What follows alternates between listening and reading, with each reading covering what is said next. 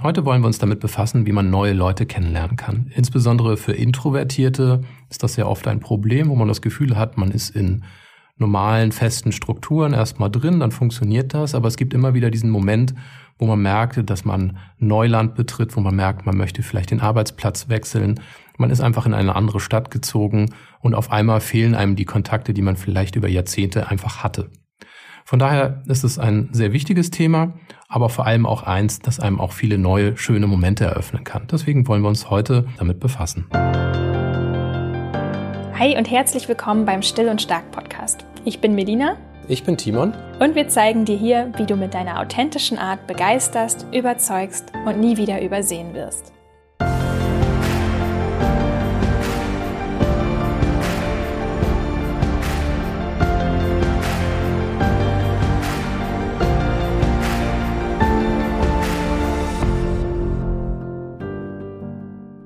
Ja, ich glaube, bei diesem Thema ist es gar nicht so schlecht, wenn wir noch mal so kurz zu unserem Hintergrund ein bisschen was erzählen, was wir eigentlich beruflich machen, warum das Thema für uns wichtig ist und ja, wo wir auch herkommen. Wir sind ja beide eher so ein bisschen zurückhaltender, wie wir das gelernt haben. Genau.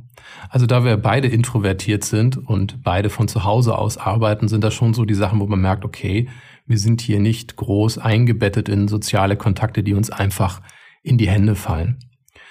Zum anderen ist es aber auch so, dass ich zum Beispiel seit 20 Jahren selbstständig bin, habe als Kleinunternehmer begonnen mit lokalen Kunden und mittlerweile aber durch geschicktes Kennenlernen von neuen Leuten eben berate ich mittlerweile internationale Industriekonzerne mit persönlichen Kontakten in Tokio, USA und Mexiko. Und das alles von zu Hause aus. Wie sieht's bei dir aus? Finde ich total beeindruckend, wie international du mittlerweile vernetzt bist. Ja, bei mir ist es so, ich arbeite als Creative Director. Da arbeite ich mit dir zusammen. Aber das, was ich mittlerweile auch noch mache und wo ich mir besonders das Netzwerk jetzt aufgebaut habe, das ist als Buchautorin, als Podcasterin und natürlich auch als Autorin des Online-Kurses Intuitiv Netzwerken, womit wir eigentlich auch schon beim Thema sind. Ich muss sagen, für mich hat dieses Thema neue Leute kennenlernen das erste Mal eine richtig große Rolle gespielt, als ich meine Festanstellung gekündigt habe. Und ich habe gemerkt, dass mir das wirklich dabei im Weg steht, überhaupt mit ja, potenziellen Kunden zu kommunizieren. Ich habe auch damals ganz viel gehofft, dass du mir das vielleicht abnimmst, dass ich da nicht so viel machen muss, weil ich da einfach, ich hatte einfach überhaupt nicht diese Fähigkeiten. Also ich, ich wusste nicht, wie soll ich überhaupt Leute ansprechen, wie soll ich selbstbewusst über meine Arbeit sprechen, wie macht man das überhaupt? Ich hatte auch immer so diesen Gedanken, ich will nicht mit der Tür ins Haus fallen und alle diese Sachen, die mir so durch den Kopf gingen, die haben auch irgendwann so zu Ängsten geführt, wo ich dachte, wenn, wenn du das nicht kannst, dann verdienst du vielleicht irgendwann nicht mal mehr genug Geld. Wie willst du überhaupt selbstständig sein, wenn du solche grundlegenden sozialen Fähigkeiten nicht beherrschst? Und ja, so ging das damals los. Und ja, heute ist es tatsächlich eher umgekehrt. Die meisten Leute kommen jetzt sogar auf mich zu und ich muss sogar schon häufig Nein zu Aufträgen und Projekten sagen, weil ich gar nicht genügend Zeit und Energie für all die spannenden Sachen habe. So hat sich das gedreht. Hm. Und das finde ich sehr herausragend, wenn man wirklich bedenkt, hey, du bist aus deinem Job rausgegangen, warst auf einmal zu Hause und musstest irgendwo anfangen. Also das war jetzt nicht so, wo man oft sagen kann, naja, ich kenne noch irgendwelche Leute von der Arbeit und dann werde ich mal mit denen reden und dann hangel ich mich so ein bisschen vor. Sondern es war wirklich bei Null anfangen und auch in einem Themenbereich anfangen, der vorher eben nicht deiner war oder wo du einfach nicht für bekannt warst. Genau, und wo ich halt auch zusätzlich noch eine Menge Ängste bei hatte. Also es, es fiel mir wirklich alles andere als leicht. Genau, reden wir mal über Ängste. Ich denke, das sind so Sachen, wo Introvertierte natürlich auch doppelt gekniffen sind, weil die gar nicht das Bedürfnis verspüren, jetzt unbedingt gleich zehn Leute kennenzulernen, aber man merkt natürlich schon, man braucht neue Leute, man braucht ein gewisses Umfeld, das man sich aufbauen muss. Es sorgt aber eigentlich mehr für Stress nach allem dem, was wir so bisher kennengelernt haben. Kommen da eher Sätze raus wie Fremde ansprechen ist der Horror für mich. Mhm. Also das ist jetzt nichts, wo man sich sagt, hey, super, dann mache ich das jetzt mal, sondern das ist eher, wo man sagt, das ist mit so vielen Ängsten und Sorgen vorbelegt, dass man das eher nach hinten schiebt und sagt, okay, dann irgendwie wird es schon gehen, ich werde da schon überleben, ohne mich diesem Thema stellen zu müssen und erst recht werde ich da keine Freude dran finden. Ja, genau. Es hat auch mehrere Komponenten. Beim Thema Stress ist für mich zum Beispiel auch noch das Ding, für mich ist das häufig auch schnell zu viel Input. Also würde ich jetzt wirklich nach draußen gehen auf ein großes Event, mal abgesehen davon, dass das jetzt momentan ohnehin nicht möglich ist, aber ich mag es auch nicht besonders gerne, unter so extrem vielen Leuten zu sein. Es überfordert mich dann auch schnell, wenn ich so viel Gewusel um mich drum habe. Genau. Und so dieser Klassiker Networking-Events, ich habe das gerade in einem anderen Buch gelesen, wo es dann auch heißt, naja, da ist man ja auch unter seinesgleichen, also unter Leuten, die alle Hilfe benötigen und offensichtlich niemand kennen oder nicht genügend Leute kennen.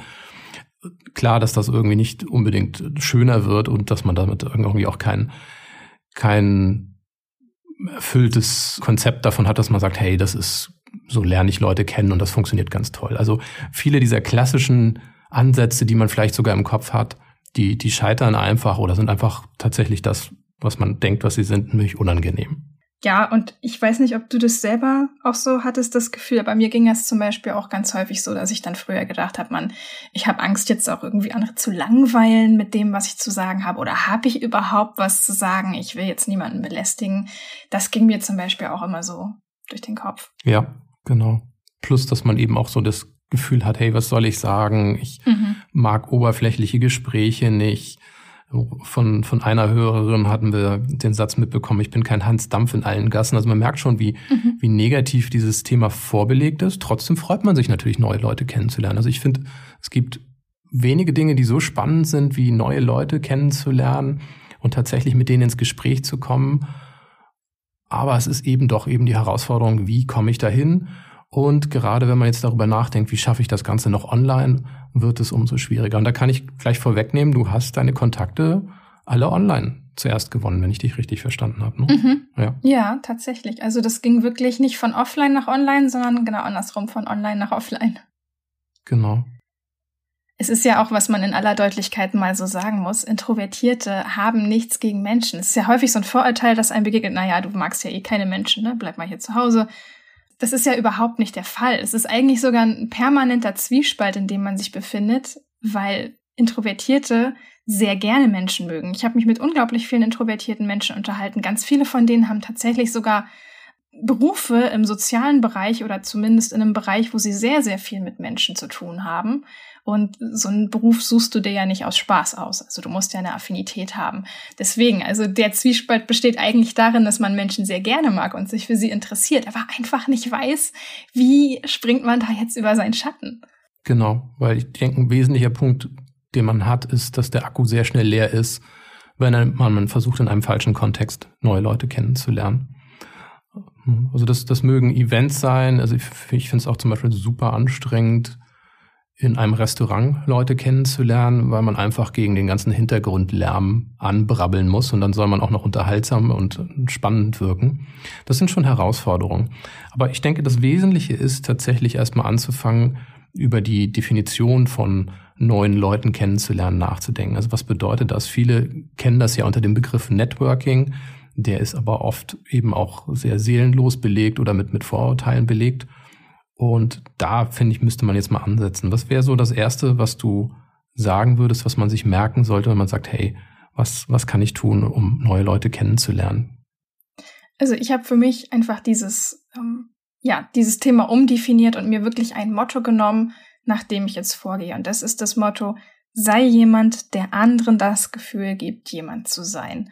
Das ist für mich sehr, sehr wichtig, dieses Motto, weil mir dadurch wirklich so eine Last von den Schultern genommen wird. Also ich muss mich jetzt nicht so, ja, ich, ich muss mir jetzt nicht das Hirn zermartern, wie wirklich auf andere und was denken die jetzt von mir und so weiter, sondern ich stelle wirklich einfach die andere Person in den Fokus. Es geht in erster Linie gar nicht so sehr darum, dass ich dann viel von mir erzählen muss, dass ich schlau rüberkommen muss, sondern ich frage mich, was kann ich tun, damit sich die andere Person jetzt gerade in diesem Moment wertgeschätzt fühlt und dass ich die langfristige Verbindung in den Vordergrund stelle und nicht, was ich in dem Moment jetzt selbst irgendwie an Vorteilen daraus ziehen kann aus diesem Gespräch. Und ich habe das auch äh, vor ein paar Monaten sind das ja mittlerweile schon in einem Vortrag gesagt.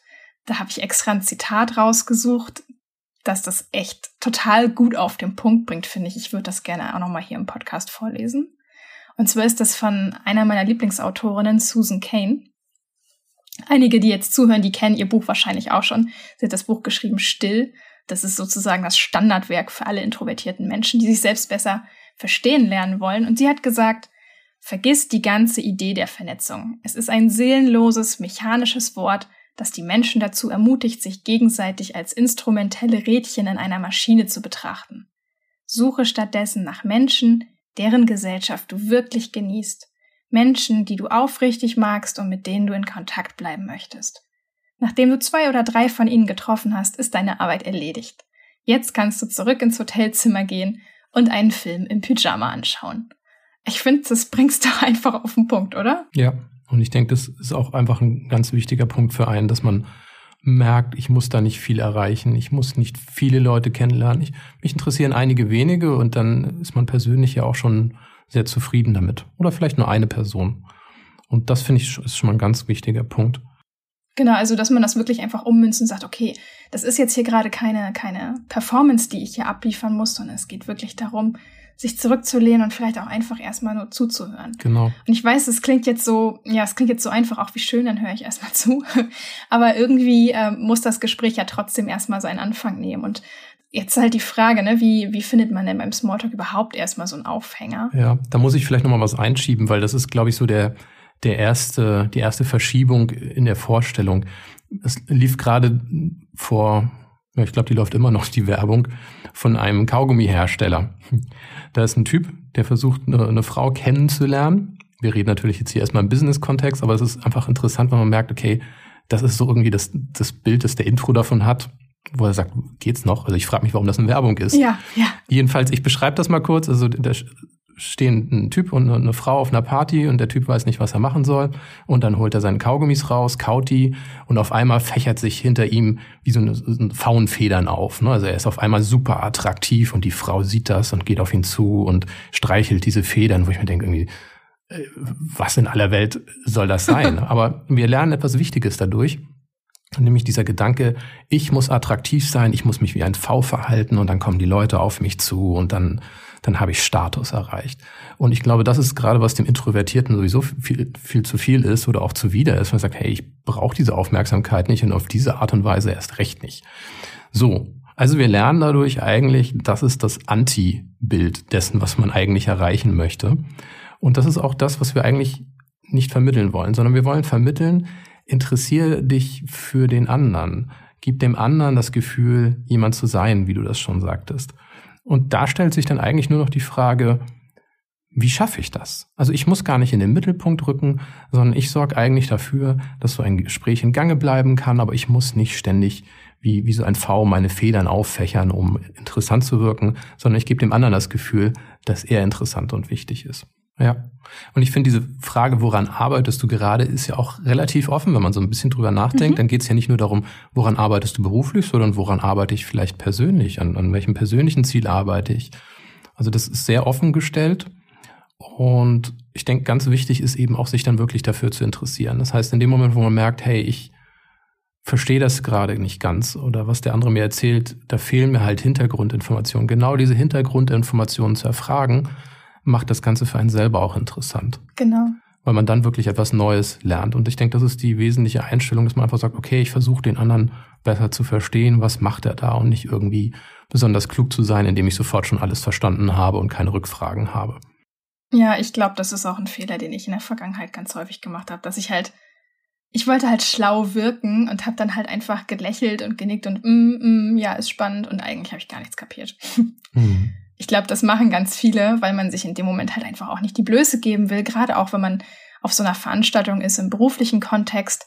Da will man ja immer möglichst kompetent wirken, aber das macht echt überhaupt nichts besser. Nee, also ich finde es auch super nett, wenn sich jemand tatsächlich aus freien Stücken die Zeit nimmt, sich einfach mal dafür zu interessieren, was ich mache, was mir da durch den Kopf geht.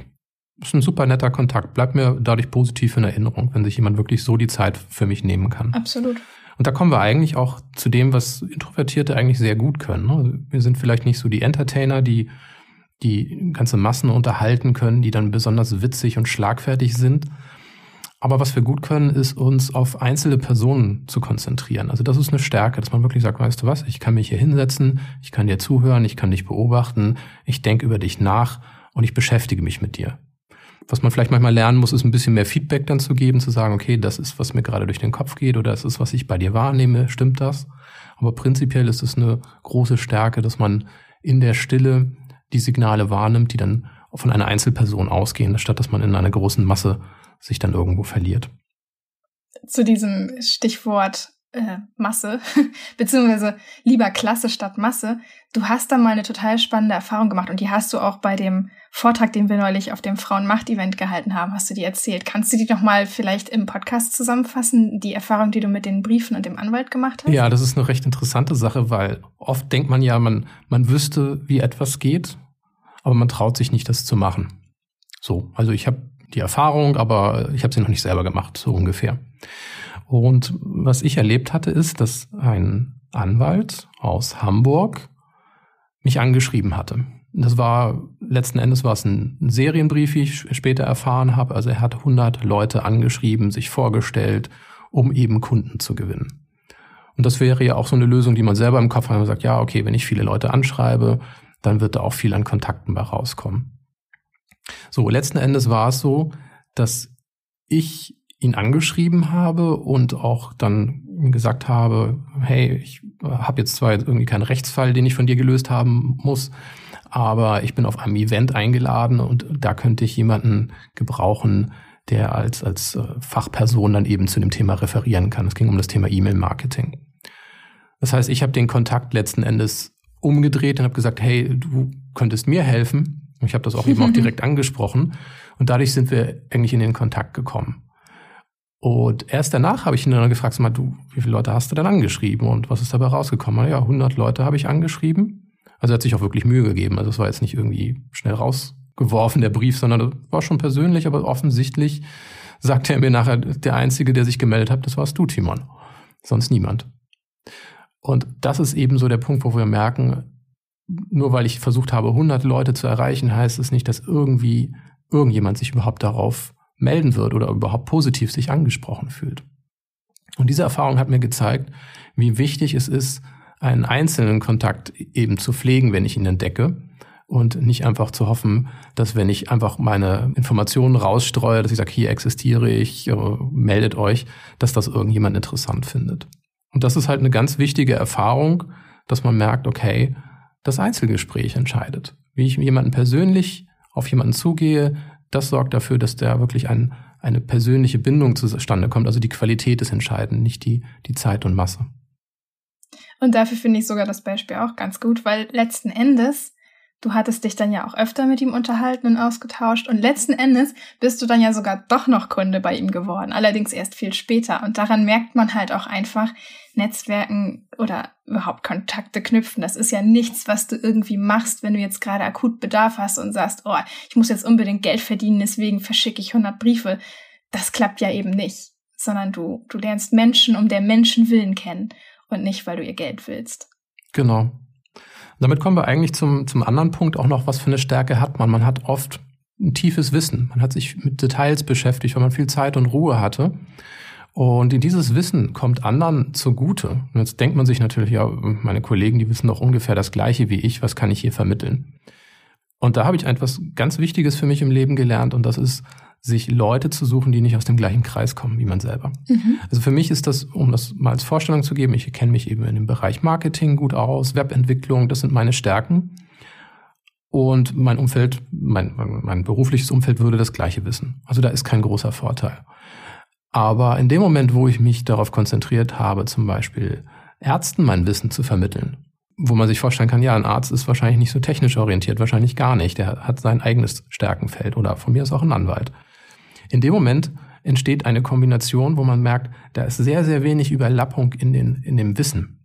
Das heißt, ein bisschen von dem, was ich schon weiß, jemanden weiterzugeben und damit jemanden zu helfen, ist für den ein sehr, sehr großer Gewinn.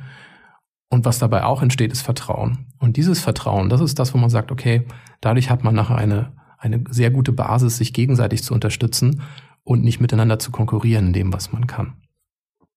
Und das ist halt, was ich gemerkt habe, wo ich sage, okay, für mich ist das alles so selbstverständlich. Aber jedes Mal, wenn ich merke, wo die Wissenslücken des anderen sind, weil er völlig außerhalb meiner Sphäre lebt, dann merke ich, okay, kleine Tipps sind für den absolutes Gold wert, kostet mich wenig Zeit, sorgt aber dafür, dass man sich gegenseitig sehr gut unterstützen kann.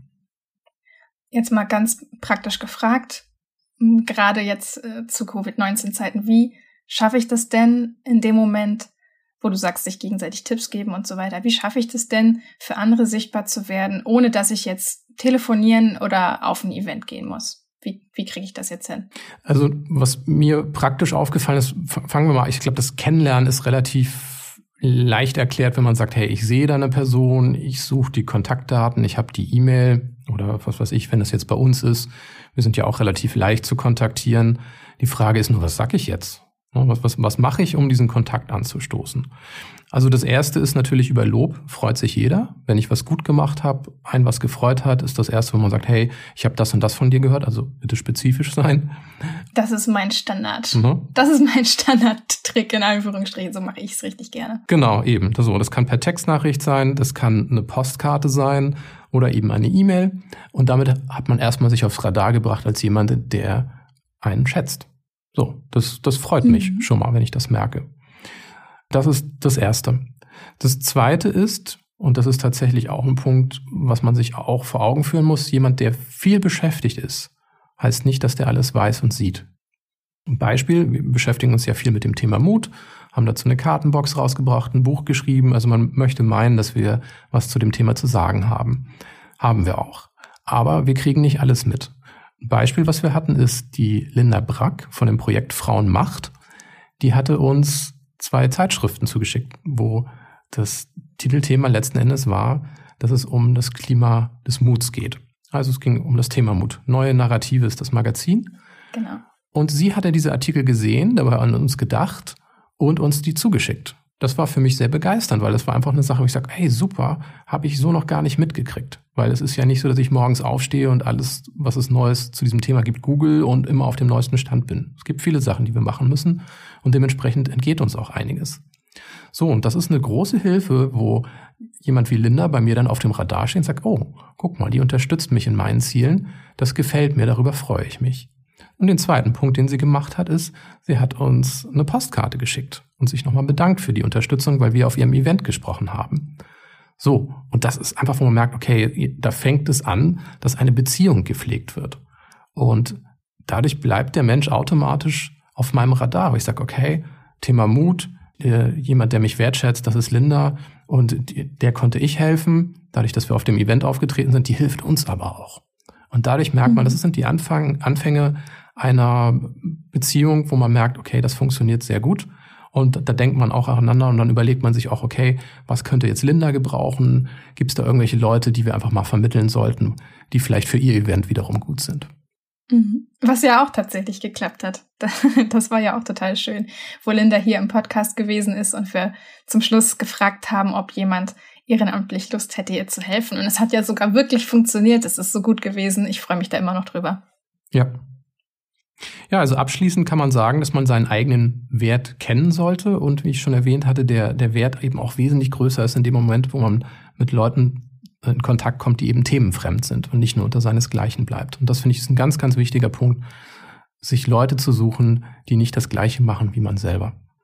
Und dadurch ist man einfach wesentlich wertvoller in den Augen des anderen. Ein zweiter Punkt ist auch authentisch zu bleiben in dem Moment, wo sich etwas komisch für einen anfühlt sollte man sich auch überlegen, ob man das noch selber ist oder ob man einfach nur macht, weil man etwas einstudiert hat. Also das finde ich schon sehr wichtig, dass man nah an dem eigenen Charakter bleibt. Der kann natürlich wachsen, aber man sollte sich auch nicht so verhalten, wo man sagt, das würde ich nie normalerweise machen. Weil in dem Moment habe ich immer das Gefühl, jemanden vor mir zu haben, der nicht er selber ist. Und wenn ich merke, jemand ist nicht er selber, wie weit reicht mein Vertrauen, dass ich jemanden um Hilfe bitte, wenn er sich komisch verhält? Und von daher ist das ein ganz wichtiger Punkt, sich nicht in eine Rolle zu zwingen oder in einen Charakter zu zwingen, der man eigentlich nicht sein kann und auch nicht sein möchte vor allem. Ja, ich glaube, das ist für viele noch so ein Problem. Das haben wir auch äh, bei dem Vortrag nochmal gehört in den Fragen, wo, wo eine Person meinte, ich habe aber gar nichts. Also ich habe ja gar nichts, was ich anderen geben kann. Gerade wenn jetzt hier das Motto ist, sei jemand, der anderen das Gefühl gibt, jemand zu sein. Ja, aber ich habe ja gar nichts, was ich dem anderen geben kann. Und da habe ich so ein bisschen für mich auch rausgehört, es ist wirklich, das ist eine Frage des, des Selbstvertrauens, definitiv. Das lässt sich natürlich nicht äh, einfach so jetzt mit einem tollen Tipp fixen. Aber ich glaube, dass das Problem ist, dass wir auch viel zu hohe Erwartungen an uns selber haben. Also in dem Moment, wo ich sage, was habe ich den anderen schon zu geben, dann scheine ich ja irgendeine überzogene Erwartung zu haben, ja, ich, ich muss ja jetzt schon irgendwas Schlaues sagen können oder ich muss genau wissen, worin ich gut bin, damit ich den Leuten gleich meine Hilfe anbieten kann oder so. Aber das ist überhaupt nicht, das ist überhaupt nicht das Wichtigste. Ich glaube, in dem Moment, wo, wo ich anderen meine Aufmerksamkeit schenke, meine uneingeschränkte Aufmerksamkeit und ihnen einfach wirklich nur zuhöre, ist das ja schon ein ganz großes Geschenk. Das habe ich auch in dem Moment auf dem Vortrag gesagt. Das ist in dem Moment, wo du anderen wirklich deine Aufmerksamkeit schenkst, hast du ihnen ein riesengroßes Geschenk gemacht, weil wir wissen, dass alle, diese Welt ist laut. Es, es gibt überall großes Geschrei, jeder versucht irgendwie die Aufmerksamkeit der anderen zu bekommen. Und wie wertvoll und wie schön ist es da, wenn eine Person vor dir steht und wirklich dir einfach nur zuhört und dich reden lässt. Das reicht schon. Also du, du musst mit deiner Person musst du nicht viel mitbringen. Also es ist nicht, dass du irgendwie groß was, was leisten oder anbieten musst. Ich glaube, das ist schon wieder viel zu weit gedacht und viel zu überzogen, die Erwartung, die man da an sich selbst stellt. Das ist ja auch in dem Moment das, was du vorhin schon am Anfang sagtest. Nur sei jemand, der anderen das Gefühl gibt, jemand zu sein oder jemand zu sein, der interessant ist. Weil in dem Moment, wo du mich etwas fragst, ich erzählen darf, habe ich das Gefühl, ich bin interessant mit dem, was ich sage. Ja. Und das ist der Einstieg, um überhaupt mal erstmal die, die ganze Welt des anderen verstehen zu lernen, kennenzulernen und auch zu merken, wo man sich dann einbringen kann. Also es ist klar, dass ich am Anfang darauf keine Antwort habe, weil ich einfach zu wenig weiß. Und genau deswegen muss ich zuhören, nachfragen und mich für den anderen interessieren. So, das geht natürlich nicht bei jedem und in vollem Umfang, aber das ist prinzipiell immer das gleiche Schema, dass man erstmal guckt, was macht der andere und den besser zu verstehen. Und dann weiß man auch besser, wo man sich selber einbringen kann und erkennt den eigenen Wert dann auch. Ja, genau. Und auch nochmal zum Stichwort eigener Wert.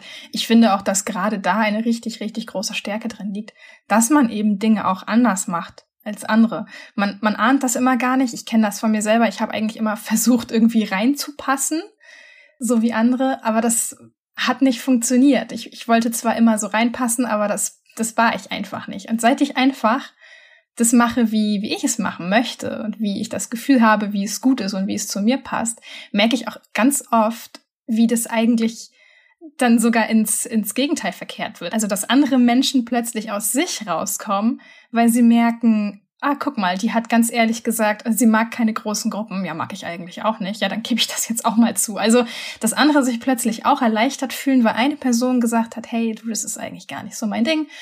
Äh, wie geht's euch da so? Macht euch das Spaß? Ist das euer Ding? Und manche sagen dann eben, nee, ich habe mich nur noch nie getraut, das anders zu machen. Also es ist total interessant, wie sich plötzlich da auch die Dynamik manchmal sogar in der Gruppe verändern kann. Mhm. Ja.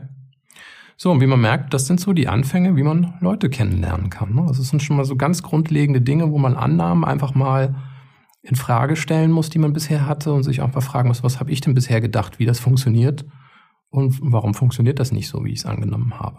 So, und was wir jetzt alles hier besprochen haben, das war ja eine ganze Menge. Ja, wenn du mit uns persönlich in Kontakt bleiben möchtest, dann abonniere am besten auch einfach unseren Moodletter. Da bekommst du weitere Tipps und Ideen, wie wir mit anderen ins Gespräch kommen, wie wir unsere Komfortzone in dem Punkt erweitern. Und ja, über 12.000 Personen lesen ihn schon und schätzen unsere Einblicke sehr. Also, wenn du auch dabei sein willst, dann klick dich einfach rein unter vanillamind.de slash Moodletter oder natürlich auch in den Show Notes. Ja, wir hoffen, dir hat diese Folge gut getan und jetzt auch so ein paar Blockaden vielleicht im Kopf gelöst. Ja, viel Freude mit dem Cheat Sheet auch und bis zum nächsten Mal. Bleib still und stark. Bis dann.